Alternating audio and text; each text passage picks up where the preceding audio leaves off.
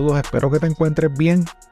Hoy continuamos con la cuarta y última parte de una serie de episodios del que quizás sea el caso criminal más conocido y cubierto por los medios de comunicación en Puerto Rico. Aunque traté de cubrir la información que a mi criterio era la más importante, seguramente algunos detalles se van a quedar fuera.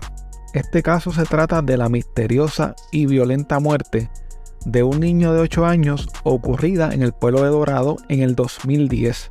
13 años más tarde, su muerte sigue siendo un crimen sin esclarecer. La fuente principal que utilicé para hacer estos episodios fue el archivo digital del periódico El Nuevo Día. Antes de comenzar con los detalles del episodio de hoy, te dejo con algunos anuncios y ofertas de nuestros auspiciadores. Este episodio es traído a ustedes por libros787.com. Ordena tus libros favoritos escritos por autores puertorriqueños desde la comodidad de tu casa. Utiliza el código promocional CrimePodPR para que recibas envío gratuito en tu primera compra. Envíos a todas partes de Puerto Rico y Estados Unidos. Este episodio también es traído a ustedes por Jabonera Don Gato los jabones Don Gato son hechos a mano, sin químicos dañinos ni detergentes. Son elaborados con aceites naturales, esenciales y aromáticos seguros para la piel. Pruébalos y siente la diferencia. Visítalos en jaboneradongato.com y utiliza el código CrimePod para obtener un 10% de descuento en tu compra. Si de casualidad estás cerca del área de Los Ángeles en California o estás planificando unas vacaciones para esa ciudad, tengo una recomendación para ti. Uno de nuestros Patreons tiene un Airbnb que es espectacular. Tienen que verlo. Lo mejor de todo es que los dueños de este lugar tan espectacular son puertorriqueños. Si mencionas a CrimePod, te dan un 10% de descuento en tu tarifa diaria. El enlace para que veas el lugar estará disponible en las notas de este episodio o me pueden escribir para más detalles. ¿Estás buscando información sobre carros híbridos o eléctricos de la línea BMW? Roberto Cummings de Autogermana BMW puede ayudarte. Comunícate con él al 787-981-5380 para que obtengas la mejor oferta.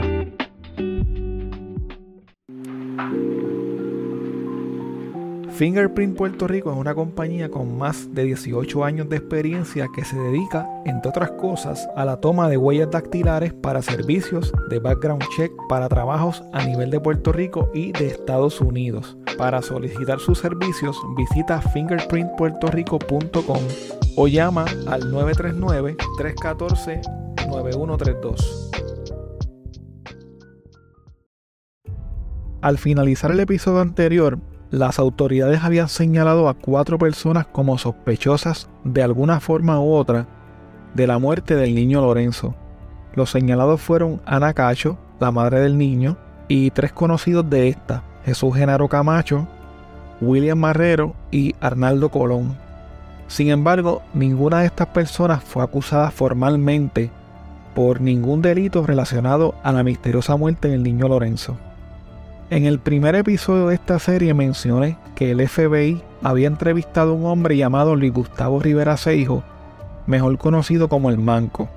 Este hombre confesó haber asesinado al niño Lorenzo y al día siguiente del asesinato se encontraron unos documentos de este hombre en el patio de la casa de Ana Cacho.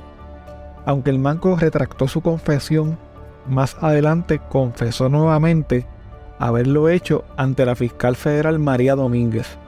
A pesar de esto, el Departamento de Justicia, bajo el secretario Guillermo Somoza, lo descartó como sospechoso y tildó su confesión como un mecanismo para desviar la atención de los verdaderos responsables del asesinato del niño Lorenzo. El papá de Lorenzo también pensaba que la confesión del manco era algo que se utilizó para desviar la atención. El manco era una persona emocionalmente inestable que padecía de esquizofrenia desde que tenía 17 años. Al momento del asesinato del niño Lorenzo estaba siendo acusado de otro asesinato y evaluado psicológicamente para determinar si era criminalmente procesable. En febrero del 2013, mientras el manco se encontraba en el Hospital de Psiquiatría Forense en Río Piedras, siendo evaluado, Se determinó que tenía buen contacto con la realidad y se recomendó que lo trasladaran a un hogar sustituto o algún centro de tratamiento que fuera menos restrictivo. El tribunal aceptó la determinación, pero ante la falta de algún familiar o de alguna institución que estuviese dispuesta a recibirlo, el manco se tuvo que mantener en el Hospital de Psiquiatría Forense. Periódicamente tenía que ser evaluado psicológicamente y se realizaron unas vistas de seguimiento para determinar si permanecía en el hospital o si estaba apto para moverse a un hogar.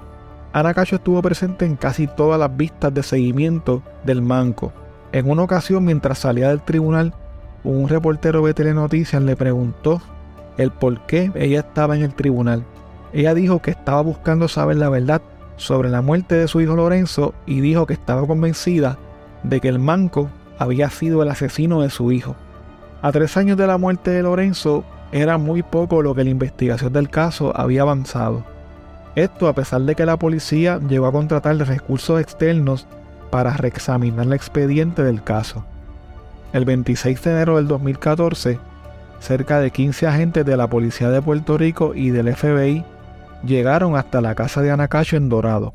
En ese momento ya nadie vivía en la casa. Según se reportó como parte de la investigación que se hizo ese día, se recreó la escena del crimen se ocuparon algunos objetos y se tomaron fotos y videos del lugar. El operativo comenzó como a las 10 de la mañana y duró hasta casi las 4 de la tarde. En un momento dado, unos agentes abrieron los portones del garaje de la casa para que un carro con los cristales completamente ahumados entrara. De inmediato los portones fueron cerrados. Un tiempo después, el carro salió de la casa tal y como entró. En ese misterioso carro se encontraba el manco, quien fue llevado por las autoridades nuevamente con el fin de recrear la escena basándose en su confesión. Cuando se cumplía el cuarto aniversario del asesinato del niño Lorenzo, el nuevo secretario de Justicia, César Miranda, les notificó a los medios de comunicación que su departamento estaba trabajando en coordinación con el FBI para tratar de esclarecer el caso. Al igual que los secretarios anteriores, César Miranda dijo que no se estarían radicando cargos hasta que no estuvieran preparados. En noviembre del 2015 se comenzó a rumorar fuertemente que el Departamento de Justicia le estaría radicando cargos al Manco por el asesinato del niño Lorenzo. La fiscalía estaba muy pendiente a las vistas periódicas que se hacían para evaluar su condición psicológica, posiblemente en espera de que lo declararan apto para enfrentar un juicio. En varias ocasiones, algunos de los fiscales que trabajaban en el caso estuvieron presentes durante las vistas de seguimiento. En febrero del 2016, a un mes del sexto aniversario del asesinato del niño Lorenzo, se decía que era inminente que el Departamento de Justicia al fin radicara acusaciones. El 8 de marzo del 2016, a solo horas de que se cumplieran seis años de la muerte del niño Lorenzo, Luis Gustavo Rivera Seijo, el Manco, quien ahora tenía 37 años, fue acusado formalmente de asesinato en primer grado. La investigación que llevamos a cabo concluye que el día de los, hechos, la madrugada del 9 de marzo del 2010, el acusado Rivera Seijo entró mediante escalamiento a la residencia de la familia González Cacho. Penetró abriendo la puerta de esa residencia que da la sala de la misma tomó medidas para no ser, para no ser escuchado o detectado. Depositó un celular que llevaba en su mano en una butaca. Curiosamente ese celular es encontrado al día y nadie se pregunta de quién era, por qué, por qué estaba allí. Eh, consumió, dice él en sus testimonios posteriores, que tenía hambre, consumió unas galletas que encontró en la cocina, de hecho aparece allí parte de esas galletas posteriormente. Abrió la nevera y tomó jugo. Una nevera de stainless steel, no se tomaron huellas en esa nevera. Se armó de un cuchillo filoso que tomó de un bloque de cuchillos. Subió escaleras a un segundo nivel. Se percata de que había otras personas en la casa. Él pensó que la casa estaba desocupada inicialmente. Baja para marcharse confunde el pasillo de salida y fue a dar a la habitación donde estaba el niño eh, Lorenzo y su hermanita durmiendo en una misma cama. Antes de ser formalmente acusado, se reunió con sus abogados Mario Moxó González, Jesús Hernández Rivera y Lester Arroyo Crespo, todos de la Sociedad para la Asistencia Legal. Luego de escuchar las declaraciones de algunos testigos, incluyendo de agentes del FBI, la jueza Jessica Morales Correa encontró causa para arresto contra Luis Rivera Seijo y le fijó una fianza de 3 millones de dólares. Luego de esto, el manco fue llevado de vuelta al hospital psiquiátrico. El licenciado Mario Moxó habló con el Nuevo Día y aseguró desde un principio que su cliente era inocente fielmente que mi cliente es inocente. Y pues según con el proceso ustedes van a ver que quizás van a traer una prueba para vincularlo, pero nosotros entendemos que eso es una muestra clara de lo que siempre hemos dicho, que este caso ciertamente tiene muchas incongruencias y cosas que llaman la atención. ¿Qué, ¿Qué, usted quiso establecer con las preguntas de los, de los, de los ADN? Bueno, obviamente, primero que nada, que mi cliente esté excluido totalmente de la escena. ¿Qué es lo más importante? Si ustedes se fijan, mi cliente no está en la escena. No hay huella. ADN, no hay huella. De tocar estoy una huella. Y es una persona que solamente tiene una mano. La noticia de que el manco había sido señalado como el asesino del niño Lorenzo no fue bien recibida por la mayoría del pueblo. Muchas personas opinaron que lo estaban utilizando como un chivo expiatorio. A estas alturas, la opinión de la gran mayoría de los puertorriqueños influenciada en gran medida por los medios de comunicación y los programas de chismes, era que Ana Cacho o era responsable directamente de la muerte de su hijo o sabía quién era el responsable y lo estaba tapando. La acusación del manco contrastaba totalmente con la teoría que tenía el Departamento de Justicia y los fiscales bajo el mando de Guillermo Somoza. Sin embargo, luego del cambio de gobierno y ahora con un departamento a cargo del licenciado César Miranda, la investigación dio un giro inesperado para muchos. Según César Miranda, todas las teorías que apuntaban hacia los cuatro sospechosos mencionados por la administración de Guillermo Somoza y el jefe de los fiscales Obdulio Meléndez fueron desmentidas por prueba científica. Además, la jefa de la Fiscalía Federal en Puerto Rico, Rosemilia Rodríguez, dijo que las autoridades federales se alejaron de la investigación del caso porque entendían que el Departamento de Justicia Local bajo Guillermo Somoza no quería que los federales intervinieran. Según la licenciada, en el 2010, cuando el FBI fue a la casa de Anacacho, se recogieron algunas piezas de evidencia que las autoridades locales no habían recogido. Esa evidencia se les ofreció a los fiscales pero estos le dijeron que no querían nada y el FBI la guardó. Cuando César Miranda entró al Departamento de Justicia, le pidió al FBI que le diera toda la evidencia que tenían del caso del niño Lorenzo. También le pidió ayuda a la fiscal María Domínguez, quien había entrevistado al manco, y comparó sus declaraciones con la evidencia que había en la escena del crimen. Según Rosemilia Rodríguez, el manco siempre fue consistente en sus declaraciones las cuales fueron validadas por la evidencia que tenía el FBI. Cuando el licenciado Guillermo Somoza fue cuestionado al respecto, dijo que no estaría haciendo expresiones por deferencia al nuevo secretario de Justicia. Tampoco quiso comentar sobre las declaraciones que hizo la jefa de la Fiscalía Federal, quien no se quedó callado luego de que el nuevo Departamento de Justicia señalara al manco y descartara a los demás sospechosos fue el ex secretario de Justicia y ex abogado de Anacacho, Antonio Zagardía, quien dijo a través de su cuenta de Twitter que Guillermo Somoza y Obdulio Meléndez le habían mentido al país y que deberían ser investigados. Otro que emitió expresiones, pero a través de una carta enviada al Nuevo Día, fue Carlos Sánchez, el primo y abogado de Ahmed Ali González. Este número varias dudas e inquietudes que tenía referente a la investigación del caso. ¿Cómo es posible que luego de tantos años, habiendo sido descartado como sospechoso el hoy acusado, de buenas a primeras toda la evidencia previa que justicia había recopilado haya sido descartada ¿En dónde queda la palabra de los fiscales y pasados secretarios quienes sostuvieron que dada la prueba recopilada el manco no pudo ser el asesino de Lorenzo?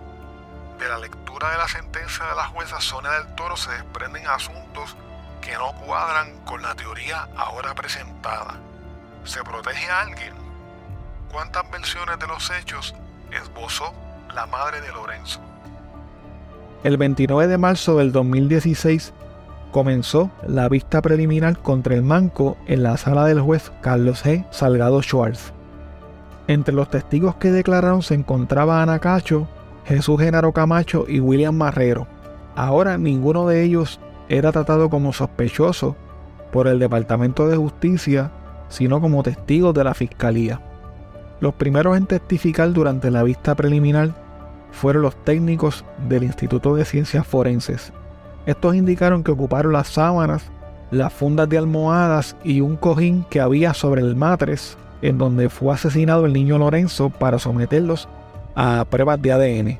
Al día siguiente, cuando se descubrió que la muerte del niño era un homicidio y no una muerte accidental, los investigadores forenses regresaron a la escena. Los investigadores tomaron cientos de fotos de la escena del crimen ese día. Sin embargo, el matres ya no estaba en la casa. Otro detalle que ofrecieron los técnicos fue que el 9 de marzo no se ocupó una bolsa con artículos personales ni unas boletas de escarcelación del manco que estaban en el patio de la residencia. Pero el 10 de marzo, a solicitud de los patólogos, encontraron la boleta y los artículos personales del manco dentro de una bolsa plástica que estaba en el patio de la casa. Ni la bolsa ni los artículos que estaban dentro de esta tenían manchas de sangre. El secretario de Justicia César Miranda habló sobre el escepticismo que prevalecía en gran parte de la población luego de la acusación del manco. Según el secretario, esto se debía a que por años se repitieron con insistencia teorías que implicaban a Ana Cacho y a sus amigos en el crimen. Pero no tan solo el público en general se sentía de esta forma. El padre del niño Lorenzo, Ahmed Ali González, también dijo que estaba inconforme y decepcionado con el nuevo Departamento de Justicia. Muy buenas tardes. A seis años de la muerte del niño Lorenzo González Cacho, hoy su madre Ana Cacho en estos momentos ha estado hablando ante la justicia en la vista preliminar contra el acusado Luis Gerardo eh, Gustavo Rivera Seijo, mejor conocido como El Manco. Y las preguntas, Lenín, de la Fiscalía hacia Ana Cacho comenzaron hace aproximadamente una hora. La madre del niño Lorenzo explicó que la noche del 9 de marzo del 2010 estaba trabajando, luego fue a cenar con William Marrero, el empleado federal que en algún momento fue nombrado como sospechoso y más tarde este llegó a su casa. Ana Cacho también dijo que Marrero estuvo con ella en la casa y se fue a la 1 y 30 de la madrugada.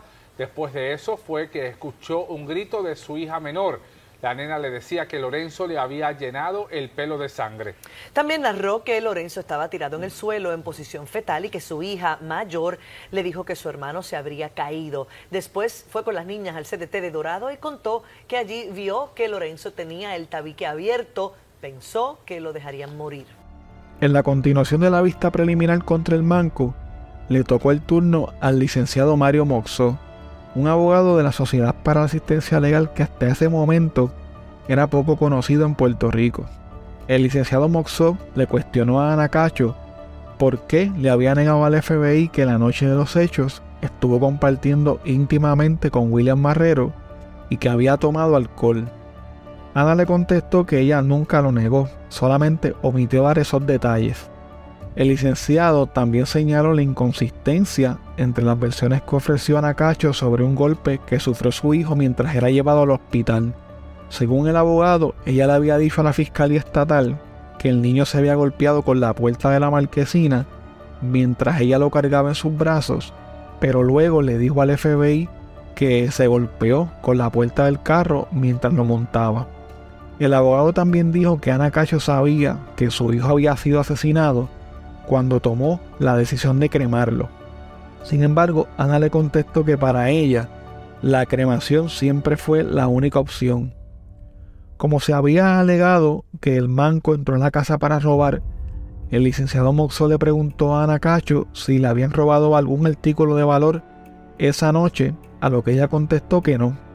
Al preguntarle sobre su ex esposo, Ana Cacho explicó que ella ponía unas cadenas en las dos puertas que daban acceso al patio porque tenía miedo de que Ahmed Ali entrara a la casa como lo había hecho en otras ocasiones. Sin embargo, la noche de los hechos, ella no puso las cadenas. En su contrainterrogatorio, Ana Cacho también aceptó que tenía en su mesita de noche dos pipas para fumar, una de cristal, una de madera y que las había utilizado para fumar marihuana. Las preguntas del licenciado Mario Morzó eran en su mayoría sobre la vida sexual de Ana Cacho y sobre su moral. Los fiscales que estaban llevando el caso, Aracelis Pérez Correa, Mario Rivera Heigel y María del Carmen Rodríguez, objetaron en un sinnúmero de ocasiones las preguntas de Moxó y cuestionaron si éstas eran pertinentes al caso, pero el juez Salgado permitió que se hicieran estas preguntas. Este no es un caso de delitos sexuales.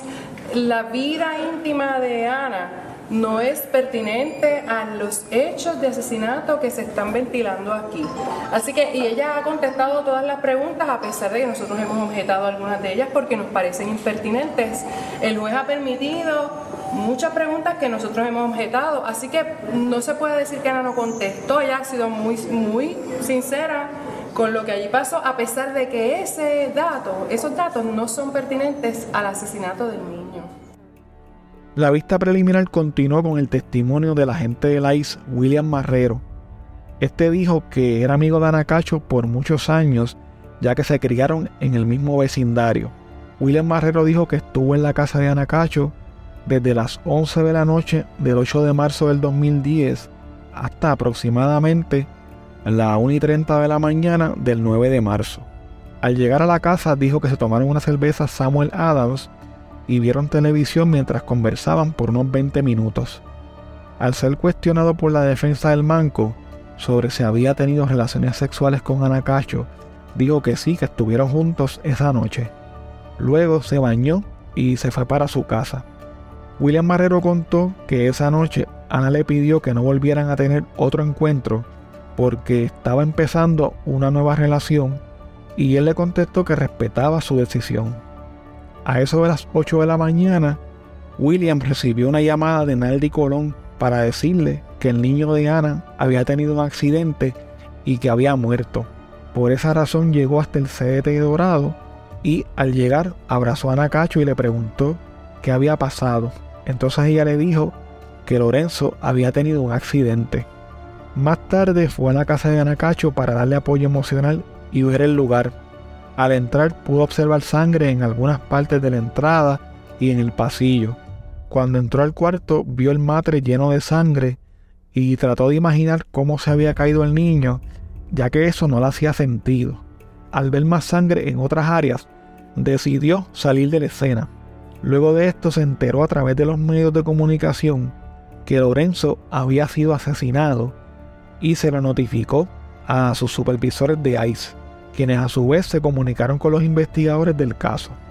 A preguntas de los abogados del Manco, William Marrero admitió que siendo agente federal había ayudado a limpiar con detergente una alfombra manchada con sangre que era parte de una escena criminal. Sin embargo, él se justificó diciendo que lo había hecho porque ya los investigadores habían terminado de trabajar la escena y además aclaró que nadie de la familia Cacho le pidió que ayudara. Él lo había hecho porque cuando estaba por el área vio a una señora mayor que estaba pasando trabajo y quiso ayudarle. Algo que le pareció bien raro a William Marrero fue que Naldi Colón no estuviera en el CDT cuando él llegó y en una entrevista que le hizo un agente del FBI, él dijo que Naldi era un vividor, un truquero, un bregoso y que podía hacer de todo. La siguiente testigo fue la doctora Bochetti Alvarado del CDT de Dorado, quien contó que cuando Ana Cacho llegó al CDT a eso de las 5 y 30 de la mañana, la llevó hasta el área de cirugía para que colocara a su hijo en una camilla. Según la doctora, Ana Cacho le dijo que su hijo se había caído de una cama que compartía con su hermana menor, pero al ver el tipo de heridas que tenía el niño, estas no eran compatibles con esa versión. La doctora se cuestionaba internamente lo que le había pasado al niño porque no veía a simple vista ningún hematoma, ninguna herida, ni sangre activa. Solo se veía al niño pálido con sangre seca sobre su rostro. La doctora dijo que Ana Cacho le ayudó a darle los primeros auxilios al niño, pero luego tuvo que salir del área de cirugía cuando llegó la policía. La doctora trató de entubar al niño y notó que éste tenía coágulos de sangre en la boca y se dio cuenta que una parte del área de la nariz se le desprendía. Después de esto notó la herida que tenía al lado derecho de la cabeza y decidió no mover más el cuerpo para no alterar la escena. Luego de intentar reanimarlo durante unos 30 minutos, la doctora lo declaró muerto a las 6 de la mañana. El momento más difícil para la doctora, según ella cuenta, fue cuando tuvo que darle la noticia a la madre del niño. La doctora también aclaró que aunque el monitor cardíaco decía que el niño había llegado a las 5 y 5 de la mañana, este realmente había llegado a las 5 y 30. La doctora explicó que esto se debía a que el monitor en muchas ocasiones estaba fuera de fecha y hora. En el quinto día de la vista preliminar testificó Juan Vázquez Panel. Juan indicó que el 8 de marzo del 2010 salió del pueblo de Florida con una amiga para recoger al hijo de esta quien salía de la cárcel Sabana Hoyos en Arecibo. Esa noche, el hijo de su amiga salió de la cárcel acompañado de un hombre que le pidió pon para que lo dejaran en la carretera número 2. Juan notó que el hombre estaba flaco, que le faltaba un brazo y que cargaba unos papeles en sus bolsillos. Como a eso de las 10 de la noche, Juan dejó al hombre en un centro comercial que quedaba cerca de la urbanización Dorado del Mar. Un tiempo después se enteró a través de las noticias que aquel hombre era el manco y que sus papeles habían aparecido en la casa donde había muerto el niño Lorenzo. Uno de los testimonios más esperados era el de la hermana mayor de Lorenzo, quien en ese momento tenía 19 años. Lo primero que ella dijo fue que por presiones internas y externas le había dado una versión falsa a las autoridades en la que vinculaba a Naldi Colón con la muerte de su hermano menor. Esta versión se la dio a la fiscal Wanda Casiano mientras vivía en un hogar sustituto del Departamento de la Familia. Sin embargo, luego dijo que no sabía nada de lo que pasó la noche del crimen y que esa era la verdad. Según la joven, la fiscal Wanda Casiano le indagaba sobre qué había visto aquella noche y los otros fiscales le decían que cómo era posible que ella no hubiese visto ni escuchado nada cuando mataron a su hermano si ella dormía con la puerta abierta. La joven dijo que también se sentía desesperada y culpable por la muerte de su hermano porque no se dio cuenta de nada. Dijo además que cambió su versión luego de hablar con su madre por teléfono en presencia de la dueña del hogar donde el departamento de la familia la había ubicado. En ese momento las conversaciones con su madre eran casi a diario. A pesar de las altas expectativas que se tenían del testimonio de la joven, la realidad es que éste no señalaba ni descartaba a nadie directamente, por lo tanto, no servía para identificar al manco. El próximo testimonio fue el de la investigadora forense Wanda Candelaria, quien explicó que el 9 de marzo del 2010 su equipo de trabajo no ocupó la bolsa plástica que estaba en el patio porque en ese momento se investigaba la muerte del niño Lorenzo como un accidente producto de una caída.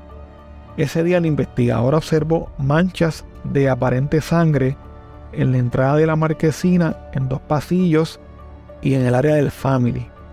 En el cuarto del niño observó manchas de aparente sangre en el matres y en la pared. También había manchas de aparente sangre en el segundo nivel de la casa y una cerca de unas puertas dobles que daban al patio. Una de las puertas estaba abierta. Según la investigadora, no se llevaron el matres porque lo importante para ellos era ocupar el cubrecamas, el cual había recibido la sangre de forma directa. Luego de que el patólogo Carlos Chávez determinara que la muerte del niño Lorenzo era un homicidio, los investigadores regresaron a la casa al otro día y ocuparon una bolsa plástica que estaba debajo de una hamaca que había en el patio. Dentro de la bolsa había pasta de dientes marca Aquafresh, un cepillo de dientes y unos documentos del Tribunal Superior de San Juan a nombre de Luis Gustavo Rivera Seijo. También ese día entraron al cuarto de Anacacho, en donde ocuparon una servilleta blanca con una mancha de aparente sangre, dos pipas y tres pedacitos de aluminio que estaban sobre una mesita de noche. Sí, pero esa bolsa, esa presencia de que está en la maca, esa está documentada en fotos y videos. ¿Y por qué no se la llevaron? ese día a ellos no les llama la atención particularmente. Por eso es que no hay foto directo de la, de la, de la, de la no bolsa. se fotografía lo que está dentro de la bolsa, pero la bolsa se fotografía y documenta en video desde el día 9 que entran los investigadores forenses. Al próximo día ellos van a hacer una búsqueda incluso más exhaustiva por los señalamientos que le hace el patólogo forense. Así es que van a peinar toda el área y en donde mismo estaba la bolsa del día 9 está el día 10 y entonces van porque están buscando qué más encontrar. Ahí es que entonces esa misma bolsa que ya habían documentado el día anterior, la levantan y verifican qué es lo que está dentro. Pero recuerden, en el día de hoy nosotros queríamos que quedara claro que se tomaron unas fotos y se identificaron como exhibits, unas fotos del día 9 y unas fotos del día 10. El siguiente en testificar fue el agente investigador Simón Rosa, a quien se le asignó el caso en diciembre del 2011. Como parte de su investigación, el agente entrevistó a Ahmed Ali González, quien le dijo que Jesús Genaro Camacho y William Marrero utilizaban drogas, que Naldi Colón era el que se las suplía y que Ana se pasaba de fiesta en fiesta. Luego de esto, el agente comenzó a investigar al manco porque de la información que había sobre los sospechosos anteriores, no tenía evidencia para vincularlos con el crimen. Según el agente, entre enero y febrero del 2012, la fiscal Wanda Casiano no le permitió tener acceso a la casa de Anacacho y a muchos otros documentos que eran parte de la investigación. Durante su testimonio, el agente tuvo que admitir que no se encontraron huellas dactilares ni ADN del manco entre la evidencia ocupada en la casa. El agente Rosa dijo que las pruebas realizadas por el Instituto de Ciencias Forenses detectaron ADN de Ana Cacho en la servilleta con sangre que se ocupó en su cuarto. También había ADN de William Marrero en una pipa y material genético de Naldi Colón en un pantalón. Sobre esto no se dan más detalles. El agente Rosa indicó también que las cámaras de seguridad de la urbanización Dorado del Mar no funcionaron la madrugada del crimen y que ningún guardia de seguridad había visto al manco entrar o salir del lugar. El agente dijo además que las puertas que daban al patio de la residencia tenían las cerraduras defectuosas y abrían con presión. Otro testimonio muy importante que se dio durante la vista preliminar fue el de un agente del FBI que le tomó una confesión al manco. Según la confesión, el 9 de marzo del 2010, cuando el manco se encontraba en la casa de Anacacho, unas voces le dijeron que matara al niño. Debido a que tenía conflictos mentales, salió un momento del cuarto, pero luego regresó a la habitación, se colocó sobre el niño y lo apuñaló en tres o cuatro ocasiones. El manco dijo que huyó cuando la nariz de Lorenzo se rompió.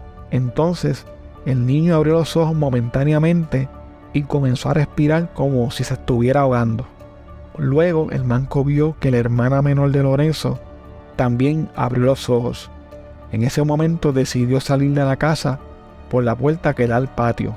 Luego brincó la verja del patio por el mismo lado que había entrado y se marchó del lugar, no sin antes enterrar el cuchillo en una casa cercana. Sin embargo, a pesar de haber buscado en donde el manco les dijo que lo hicieran, nunca encontraron el arma homicida. En su turno, el licenciado Moxo indicó que a su cliente las autoridades le dijeron lo que tenía que decir. También dijo que el manco había negado ser el autor del crimen en dos ocasiones antes de confesar, que dijo que había dormido en un lugar que no existía y que, aunque supuestamente entró a la casa a robar, en la casa no faltaba nada. Según el licenciado, el manco había dicho que dejó sus documentos de escarcelación en el zafacón de la casa Sin embargo, estos aparecieron en una bolsa plástica en el patio de la casa. Otro detalle que resaltó el licenciado era lo difícil que era brincar esa verja con un solo brazo. Por una razón que nunca comprendí, en un momento dado de la entrevista, el agente del FBI le preguntó al manco si le temía o encubría a Naldi Colón. También le preguntó si era cierto que éste lo había agredido sexualmente cuando eran jóvenes. Según el agente, al hacerle estas preguntas, el manco se alteró, se levantó de la silla perturbado y negó que Naldi lo hubiera agredido sexualmente. Luego de escuchar a los testigos y evaluar la evidencia presentada por la fiscalía, el 26 de abril del 2016, el juez Carlos Salgado Schwartz no halló causa para juicio contra el manco. La razón que dio el juez era que este caso estaba plagado de una ausencia total de prueba física del acusado en la residencia del niño. El juez además no admitió las confesiones del manco, ya que según él no se pudo demostrar que las hizo con conciencia plena de lo que hacía. Luego de escuchar la determinación del juez, Ana Cacho abandonó la sala del tribunal en un ataque de llanto. No conforme con la determinación del juez, la fiscalía solicitó una vista preliminar en alzada. Al ser cuestionado por la prensa, el secretario de Justicia César Miranda dijo que si alguien le presenta alguna prueba que exculpara al manco, él aceptaría públicamente que había cometido un error al señalarlo como responsable. El 27 de mayo del 2016 comenzó la vista preliminar en alzada contra el manco. La vista preliminar en alzada fue en gran parte una repetición de la vista preliminar con algunos cambios de estrategia por parte de la fiscalía. Por esta razón solo estaré resaltando los detalles que me parecieron más importantes. Uno de los testigos nuevos que presentó la fiscalía en esta vista fue la ex fiscal federal María Domínguez. La licenciada contó que entrevistó al Manco el 15 de octubre del 2014. Según ella, durante la entrevista, él lucía tranquilo y hasta le pareció que era una persona inteligente, que iba al grano cuando le hacían una pregunta y que fue consistente en su relato. Según la licenciada, el manco le confesó que tenía problemas de adicción, que tenía problemas con su familia y sobre todo que tenía problemas con sus condiciones mentales. Debido a su condición, el manco le dijo que escuchaba voces femeninas y masculinas que le daban instrucciones. El manco le dijo también que cuando salió de la cárcel vendió su boleta de escarcelación por 20 dólares y los usó para comprar cocaína y marihuana, las cuales consumió esa misma noche.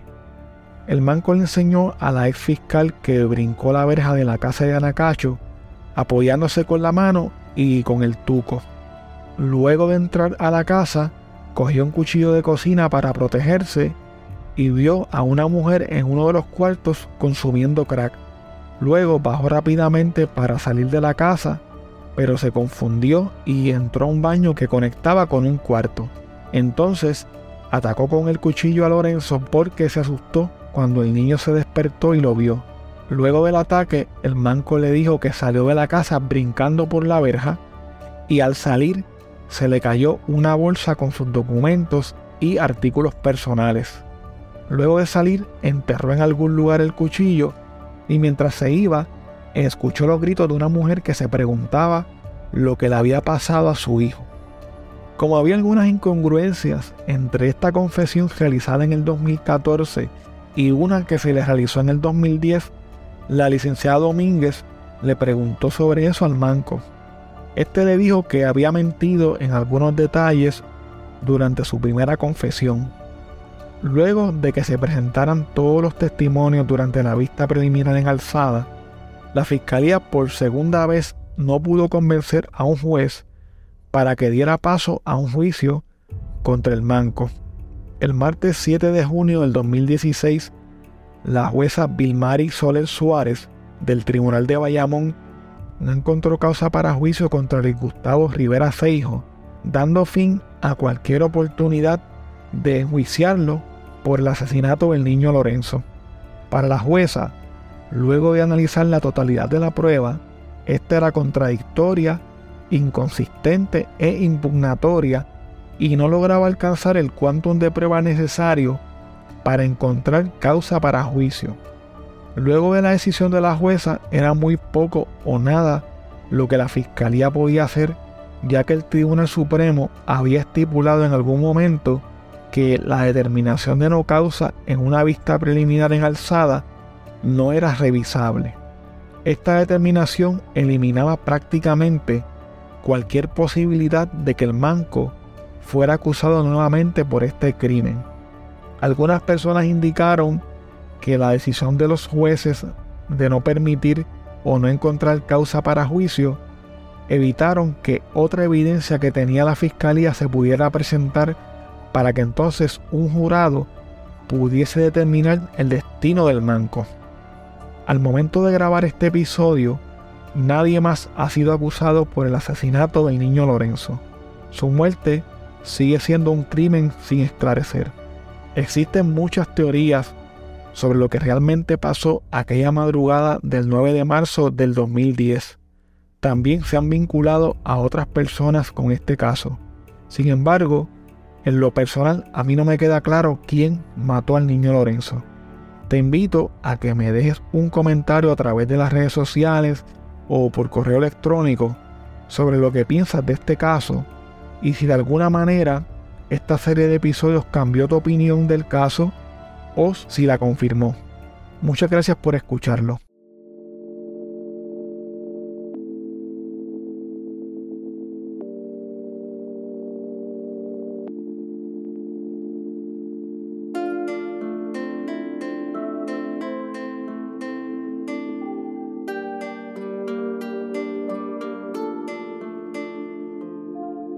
Muchas gracias por escuchar el episodio de hoy.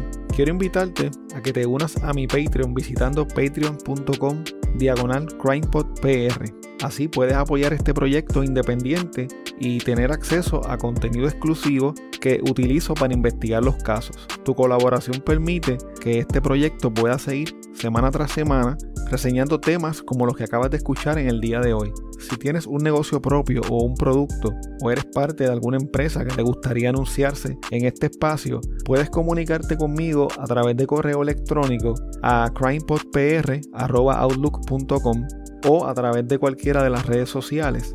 Recuerda que nos puedes seguir a través de CrimePodPR en Facebook, Twitter e Instagram y suscribirte a Apple Podcast, Spotify o en tu aplicación favorita para podcast para que no te pierdas ningún episodio.